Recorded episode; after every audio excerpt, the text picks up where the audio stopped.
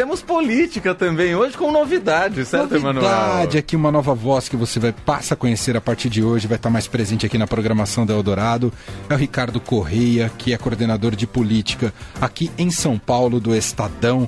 Acabou de chegar aqui não só o Estadão, né, já assina a coluna hoje, publicada no estadão.com.br, mas também a cidade de São Paulo e traz um sotaque mineiro para nossa cobertura que é excelente, sempre bom de ouvir. Seja bem-vindo, Ricardo, tudo bem? Exatamente. Boa noite, Emanuel. Boa noite também para o Leandro e para todos noite. que nos acompanham aí, todos os ouvintes da Eldorado. Seja muito bem-vindo, muito legal poder conversar contigo, Ricardo.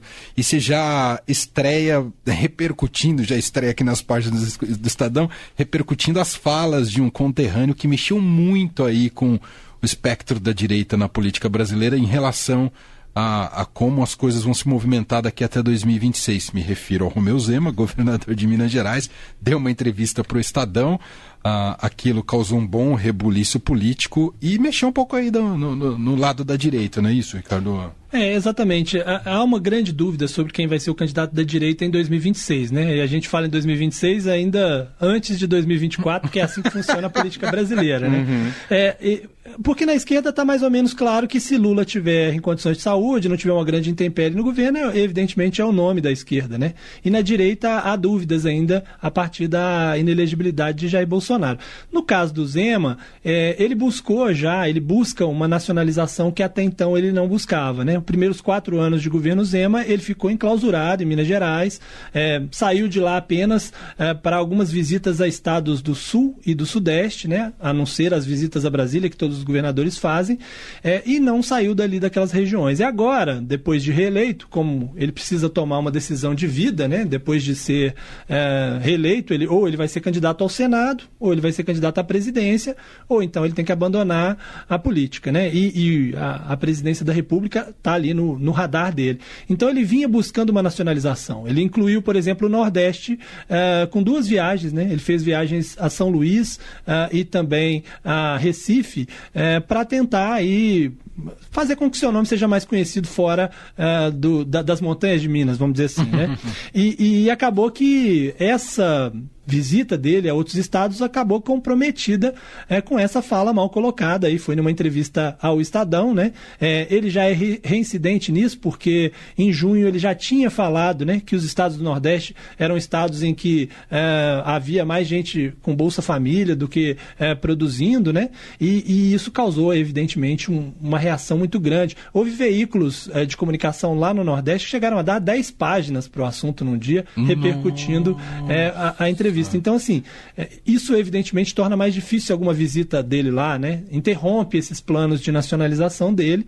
É, e isso, uh, embora o assunto seja um assunto uh, relevante de se discutir. Hoje, inclusive, tem um material uh, assinado pelo Daniel Vetterman e o Levi Teles no Estadão que mostra um pouco sobre a distribuição de recursos. De fato, o consórcio Norte-Nordeste conseguiu fazer com que as regi regiões tivessem mais, uh, mais recursos do que arrecadação, enquanto os estados do Sudeste eles arrecadam uh, mais do que eles recebem em troca de transferências. Dizer, né? O mérito é legítimo, mas a maneira como é. ele se colocou que complicou, não é? É, exato, porque assim, você defender mais recursos para o seu estado é missão do governador, né? Claro. De fato, né? Agora, é, e aí ele diz isso, quando ele diz, ele, ele, ele, ele aponta, ah, mas há problemas ah, também ah, no Sudeste, né? Você tem também regiões carentes e tal.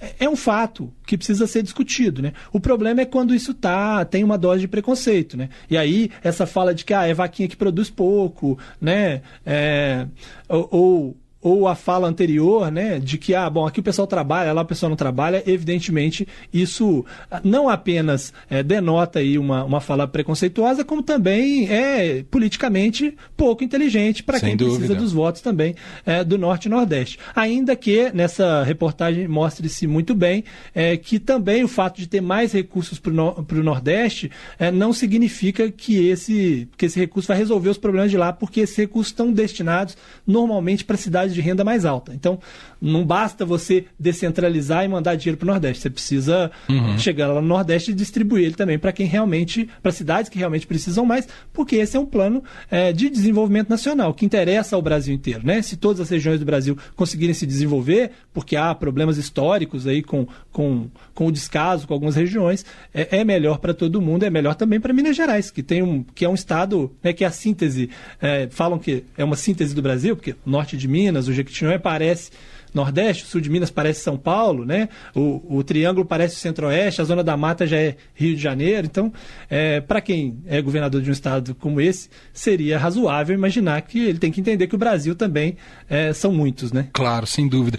Enquanto isso, Ricardo, aqui em São Paulo, o governador de São Paulo, Tarcísio de Freitas, deu uma entrevista e declarou que não será candidato em 2026 que você achou dele já colocar dessa maneira contundente ou faz parte do, do jogo político? É, eu acho que são as duas coisas. Faz parte um pouco do jogo político, mas ele está sendo inteligente é, de interpretar o que aconteceu com aqueles que se colocaram antes da hora na direita, né? É, vamos lembrar aí, o Witzel perdeu o cargo no Rio, né? O Wilson Witzel, uh, o Dória ficou pelo caminho, não conseguiu nem ser candidato à, à, à presidência da República. Então, assim, o bolsonarismo é complexo nesse sentido de que é, você não pode colocar o carro na frente dos bois, você não pode se decidir antes de Bolsonaro, né? E, então ele diz muito bem, é, ele é perguntado sobre a inelegibilidade de Bolsonaro e agora, é, né? Ele deu uma entrevista ao Flow podcast, Sim. É, e aí é, pergunta, bom, com o Bolsonaro inelegível, é, como é que. Quem é o candidato? Ele não, ele está inelegível hoje, mas eu não sei o que vai acontecer.